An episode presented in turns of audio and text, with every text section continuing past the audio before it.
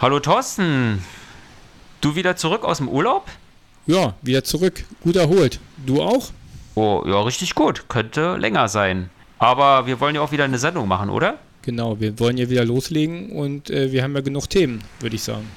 Wir haben ja ziemlich aktuelle Themen die gerade brandaktuell sind. Und deshalb würde ich sagen, lass uns mal mit der Sendung beginnen, oder? Ja, genau. Wir müssen ja ein bisschen umswitchen, hätte ich gesagt. Wir wollten ja mit Energie ein bisschen was machen. Wie rechnet man Energie? Aber aufgrund der aktuellen Lage würde ich sagen, reden wir heute mal lieber über das Thema Gas in der Energiekrise. Und da ist das Thema ja auch dabei, wie viel Energie man braucht. Und deshalb heißt unser Thema heute Gas sparen in der Energiekrise.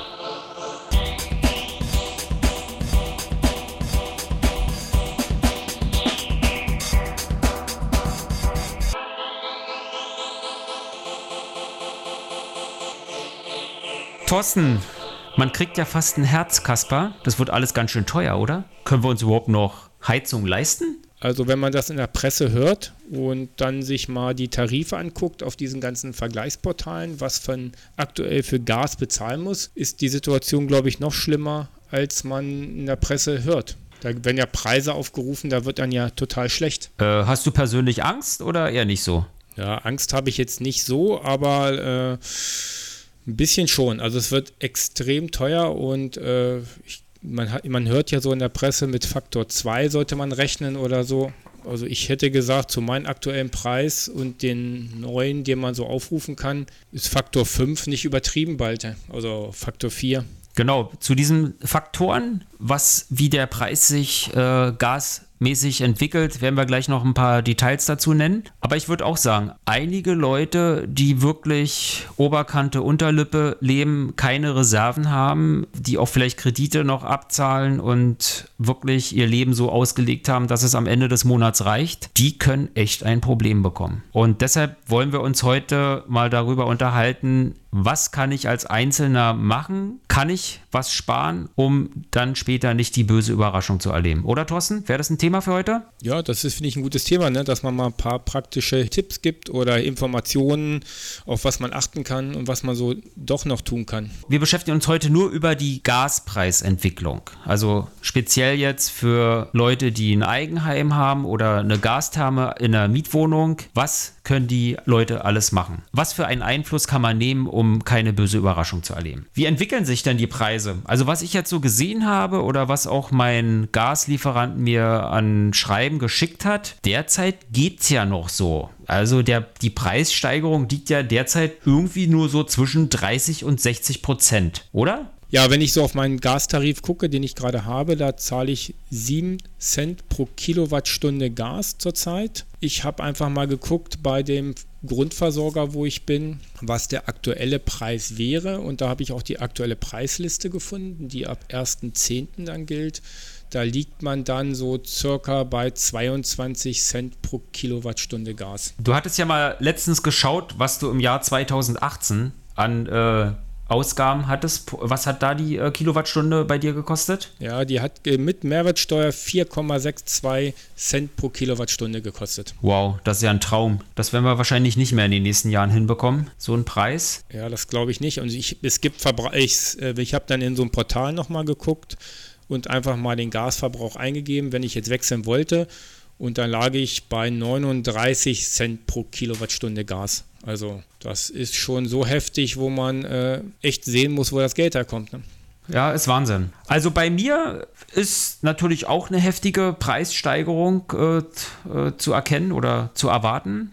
Also jetzt bis 30.09. kommt jetzt darauf an, wie viel Kilowattstunden du verbrauchst. Habe ich jetzt 10,51 Cent pro Kilowattstunde und ab 1.10. 21,09 Cent pro Kilowattstunde. Also exakt eine Verdopplung des Preises. Also die Abschlagszahlungen, die ich derzeit habe, müssen eigentlich angepasst werden, beziehungsweise ich muss jetzt die Summe zurücklegen. Also wenn ihr 100 Euro an Abschlagszahlungen pro Monat haben solltet, auf alle Fälle nochmal ein 100er zurücklegen pro Monat. Anders geht's nicht. Das ist sogar noch sehr äh, positiv gedacht. Also ich Wie gesagt, ich habe meinen Gasverbrauch mal eingegeben. Ich habe so einen Verbrauch so von 30.000 Kilowattstunden pro Jahr. Und wie gesagt, da hatte ich halt einen Versorger gefunden, der möchte 39 Cent pro Kilowattstunde Gas haben. Und da liegt man dann im Jahr bei 12.000 Euro bzw. 1.000 Euro Abschlag für Gas im Monat. Nur mal so als Information, vorher hat man so 180 Euro bezahlt.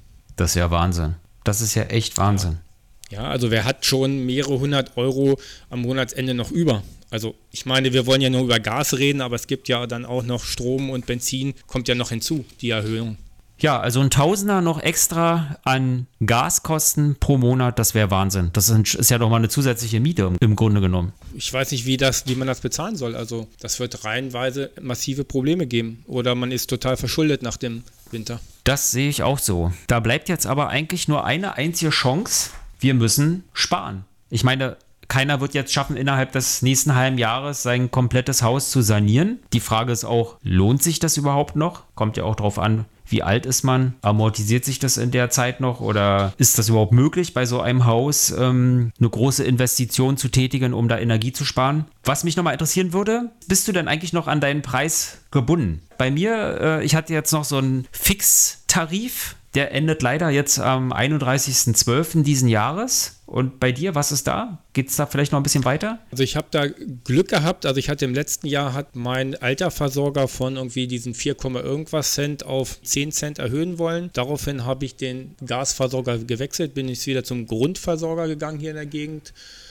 und hatte das Glück, dass ich im September letzten Jahres einen Fixgastarif abgeschlossen habe, der bis Ende September 2023 Gültigkeit hat. Bei mir ist der alte Preis von zurzeit, ich meine 7,1 Cent noch gültig, zum Glück bis Ende, äh, bis Ende September 2023, wobei man natürlich die Gasumlage noch draufrechnen muss und dann muss man die äh, Mehrwertsteuer nochmal gegenrechnen. Das habe ich mal ausgerechnet. Da liege ich dann bei einer Preiserhöhung von nur 23 Prozent. Also ich meine, das hört sich schon krass an. Nur 23 Prozent, da kann man einen Luftsprung machen. Das ist total gut, aber eigentlich eine Katastrophe. Schade, hat unsere Bundesregierung leider auf das falsche Pferd gesetzt, was unsere Versorgung angeht, oder? Ja, man hat halt sich jahrelang gesagt, Gas ist total schick, das ist total umweltfreundlich, besser wie Öl, bloß raus aus der Ölheizung. Ich meine, es gab noch Fördermöglichkeiten bis vor kurzem für eine Gasheizung und jetzt ist es definitiv einfach nicht mehr bezahlbar. Aber ich will auch nicht abschweifen, wir wollen das Thema ja auf Strom etc., auch die Alternativen steigen halt. Ne? Es gibt eigentlich gar keine so richtige günstige Möglichkeit zu heizen. Es ist schwierig, in Bestandsimmobilien Großänderungen zu machen. Eigentlich müsste man jetzt alle zukünftigen Häuser als Niedrigstenergiehäuser oder Niedrigenergiehäuser bauen. Mit ja. Wärmerückgewinnung, Wärmepumpe, Fenster immer geschlossen. Ja. Anders geht's nicht. Das ist aber leider nicht möglich. Aber du, Thilo, du hast doch so Gebäudetechnik dich auch jahrelang mit beschäftigt. Genau. Hast du da jetzt vielleicht Ansätze, wie wir irgendwie ohne das Haus abzureißen, neu zu bauen, irgendwas machen können? Komme ich gleich drauf zu. Ich würde mal ganz kurz darauf eingehen, äh, dass unsere Hörer mal ein Gefühl bekommen, was ist ein typischer Gasverbrauch? Ob man irgendwie schon zu weit drüber liegt oder drunter liegt, dass man mal ein Gefühl bekommt, sieht nur diese Abschlagszahlung von vielleicht 100 Euro im Monat oder 200 Euro oder deine 170, die du da genannt hattest. Deshalb, ihr schaut einfach in eure letzte Gasrechnung rein. Da wird nicht nur in Kubikmeter abgerechnet, was an Gas geliefert wurde, sondern dort gibt es auch eine Umrechnung. Da werden die Kubikmeter in Kilowattstunden umgerechnet. Und ihr schaut dort mal, was dort im Jahr als Gesamtsumme genannt wird. Und ich würde euch jetzt mal ganz kurz mal ein paar Gebäudetypen nennen, dass ihr ein Gefühl bekommt, wo liegt ihr eigentlich. Also, wenn man eine Wohnung hat, die 30 Quadratmeter ist, sollte man im Jahr irgendwie so um 5000 Kilowattstunden pro Jahr liegen an Gasverbrauch.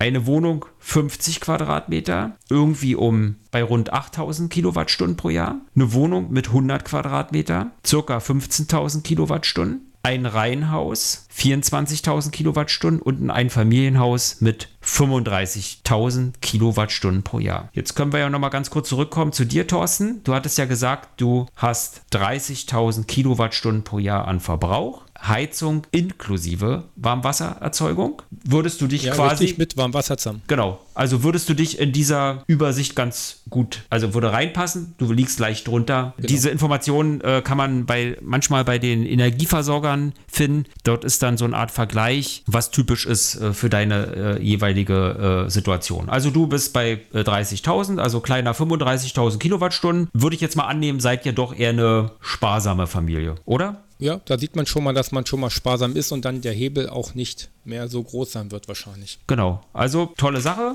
Liegst drunter, ist jetzt auch kein Energiesparhaus, was ist auch ein älteres mit Anbau, leicht saniert, so das übliche, wie man halt in Deutschland wohnt. Wir haben vor gut sieben Jahren gebaut, ein neues Haus. Wir liegen drunter. Aber das ist auch eine ganz andere Situation. Wir verbrauchen im Jahr weniger als 10.000 Kilowattstunden.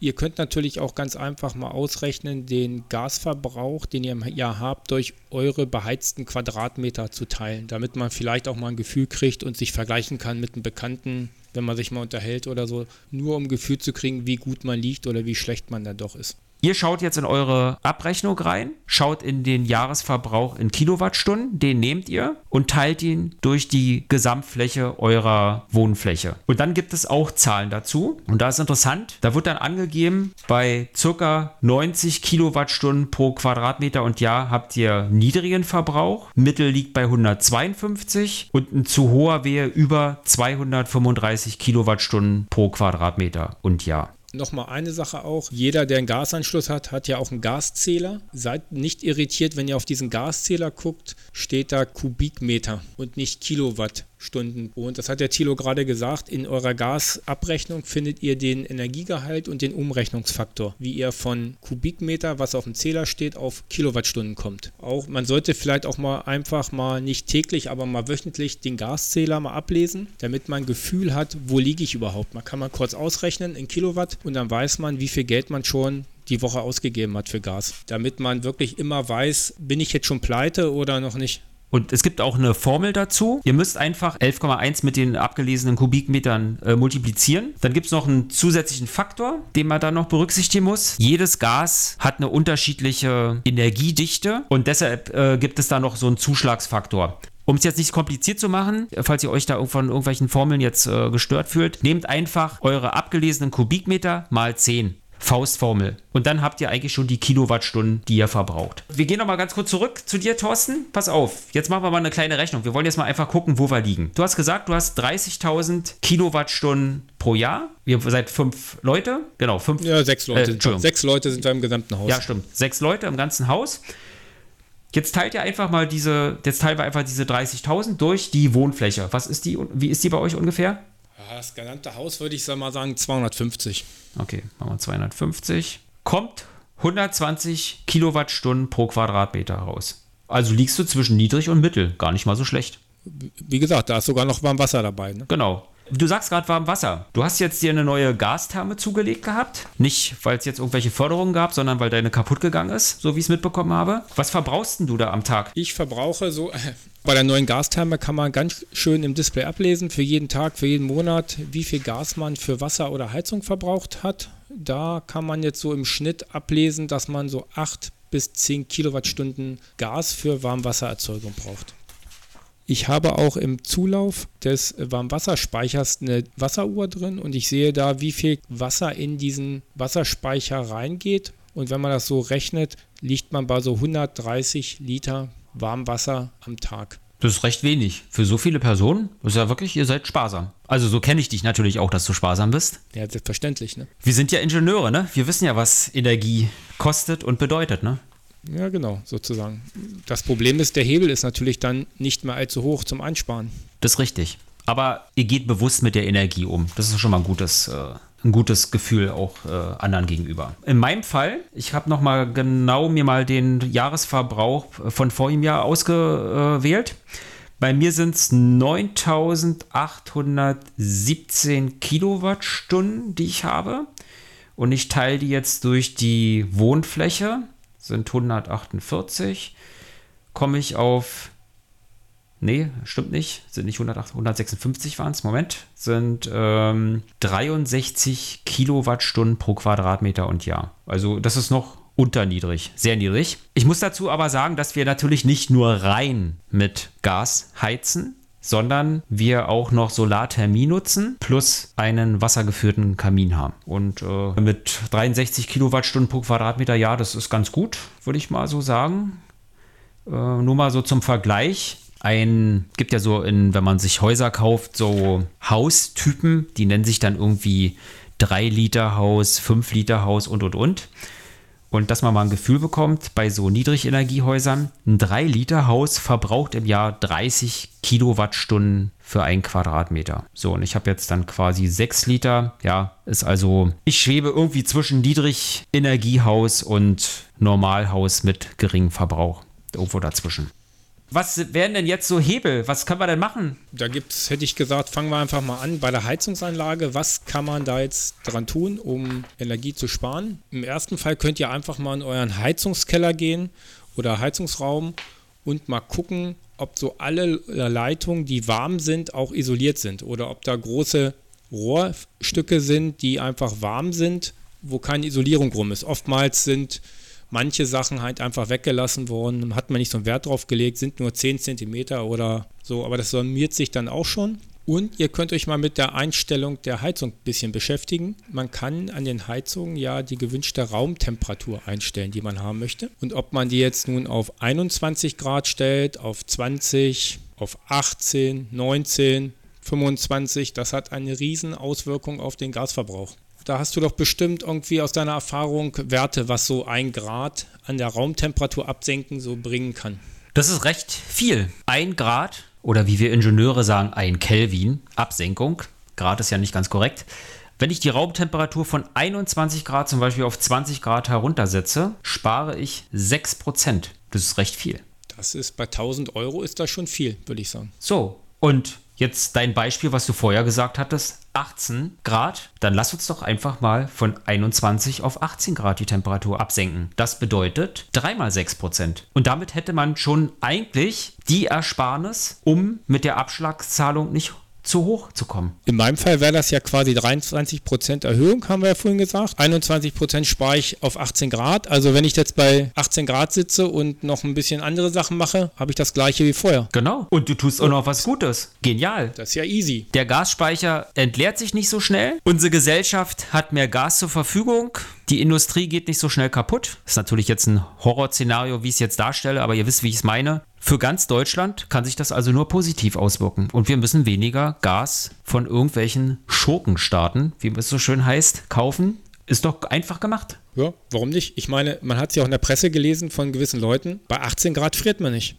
Okay, ist eine Ansichtssache. Und es muss ja nicht unbedingt die Raumtemperatur jetzt auf 18 oder 17 Grad heruntergesenkt werden. Es gibt ja auch noch andere Möglichkeiten, indem ich nur die Räume herunterdrehe, wo ich mich nicht aufhalte. Ja? Also wozu muss jetzt das Schlafzimmer, wenn ich jetzt abends oder zum Schlafen gehen eh mit offenem Fenster schlafe, wozu muss das Ganze den ganzen Tag dann bei 21 Grad auf die 21 Grad gehalten werden? Also deshalb kann auch eine einfache Möglichkeit sein, ihr habt fünf Räume und ihr stellt zwei Räume ab, ihr spart locker mal 40 Prozent. Genial. Also ja, eigentlich sogar noch mehr, als eure Abschlagszahlung sich jetzt erhöhen würde. Also es geht. Deshalb kauft euch irgendwie ein äh, programmierbares Thermostat für euren Heizkörper oder programmiert eure Heizungsanlage so um, dass eure Räume dementsprechend nicht beheizt werden. Das bringt doch schon mal was. Und ohne das Gebäude sanieren zu müssen. Ja, da, da sieht man mal, was für ein Luxusleben wir geführt haben, wie viel Energie wir einfach ohne nachzudenken verbraucht haben. Ich will gar nicht sagen verschwendet, sondern einfach verbraucht haben. Ich meine, da gibt es ja auch dann noch andere Sachen. Ne? Du hast gerade gesagt, äh, mit nicht heizen. Zum Beispiel könnte man ja auch ein Badezimmer. Ich meine, im Badezimmer hat man es ja gerne morgens schön warm, wenn man reingeht. Aber warum soll ich dann abends die Heizung anmachen, damit nächsten Morgen das Badezimmer warm ist? Entweder hätte ich, hätte ich als Vorschlag, holt man sich so ein programmierbares Thermostat, wo man sagt, okay, um sechs stehe ich auf, da macht man um fünf die Heizung an. Dann ist es vielleicht ein bisschen warm drin. Eine andere Idee wäre, die vielleicht sogar noch energiesparender ist, man nimmt einfach einen Heizlüfter. Ich meine, es hört sich erstmal blöd an, mit Strom zu heizen, gerade Heizlüfter. Aber der Heizlüfter, der macht halt nur die Luft im Raum warm und wärmt nicht die ganzen Wände auf. Das heißt, wenn ich ins Badezimmer reingehe und ich mache den Heizlüfter an und richte noch so ein bisschen auf mich drauf, habe ich sofort die Wärme, die ich merke. Und wenn ich 10 Minuten im Badezimmer drin bin, kann ich nach 10 Minuten wieder ausmachen. Dann lüfte ich eh meistens, lässt man die warme Luft raus. Die Wände sind immer noch kalt. So kann man auch eine Menge Energie sparen. Da fällt mir gerade was ein. Kennst du DDR-Plattenbau? Natürlich nicht. Du bist ja Wessi. ja, aus den Geschichtsbüchern. Nee, Gen ich, Scherz beiseite, ich war auch schon mal drin und ich habe die schon mal gesehen. Hm, aber weißt du, was es da gab? Da gab es in den Bädern eine Infrarotheizung, elektrisch. Die hast du dann angemacht, diese Heizung, wenn du dann im Bad warst. Nicht verkehrt. Also für ja, den Moment ist halt äh, wirklich nur für den Moment, wenn man sich in dem Bad befindet und danach geht es wieder aus. Fertig. Ja, warum soll ich die ganzen Wände aufheizen etc. und äh das macht schon Sinn. Ich meine, das hat man ja bei den Babys auch gemacht, die über den Wickeltisch, diese Infrarotheizung und so. Das ist meiner Meinung nach die schnellste und einfachste Lösung, Energie zu sparen, Abschlagszahlungen damit zu kompensieren, dass man dann quasi wieder bei dem alten Abschlagszahlbetrag rauskommt und damit wäre doch schon mal die Welt gerettet. Oder gibt es noch andere Möglichkeiten? Ja, ich hätte noch, auch noch eine super Idee. Man kann einfach mal seine Fenster überprüfen. Ich meine, wenn man natürlich im Neubau wohnt, sollten die dicht sein. Aber ich kenne das so aus der Erfahrung, war mal irgendwo gewesen, die hatten Teelichter im, in der Fensterbank stehen. Und da kommt der Wind und bläst die Teelichter aus. Also wenn man mal die Hand nimmt oder man kann Feuerzeug oder auch ein Teelicht nehmen, mal unten ans Fenster dran stellt oder oben die Hand mal hinhält, wenn es ein bisschen windig ist. Und wenn man da halt einen schönen Luftzug merkt, dann sollte man dringend mal das Fenster kontrollieren, die Dichtung, sind die noch heile, sind die sauber oder das Fenster halt einfach äh, nachstellen, damit es etwas mehr anzieht. Das ist auch keine Hexerei, da gibt es am Fenster so ein rundes, so einen runden Knüppel, hätte ich gesagt, mit einer Schraube drin. Und wenn man den dreht, das ist ein Exzenter, kann man das Fenster weiter andrücken und dann schließt es auch schon besser. Oder man stellt fest, dass das Fenster komplett verzogen ist und so kaputt ist. Dann kann es auch sein, dass man mal einfach ein Fenster im Raum austauscht. Das ist eigentlich auch nicht so extrem teuer. Und man muss ja nicht gleich die gesamten Fenster im Haus austauschen. Eine Information hätte ich vielleicht auch noch. Wir haben mal vor Jahren eine Thermografie vom Gesamthaus gemacht. Und man denkt immer, oh, die Fenster, die sind so schlecht alles und die Fensterscheiben, ich muss unbedingt jetzt auf Dreifachverglas gehen. Das bringt total viel. Also meine Erfahrung hat gezeigt mit den Bildern, der Rahmen des Fensters ist der schwächste Punkt und die Scheibe ist fast egal. Also nicht egal, aber der ist der Hebel so klein.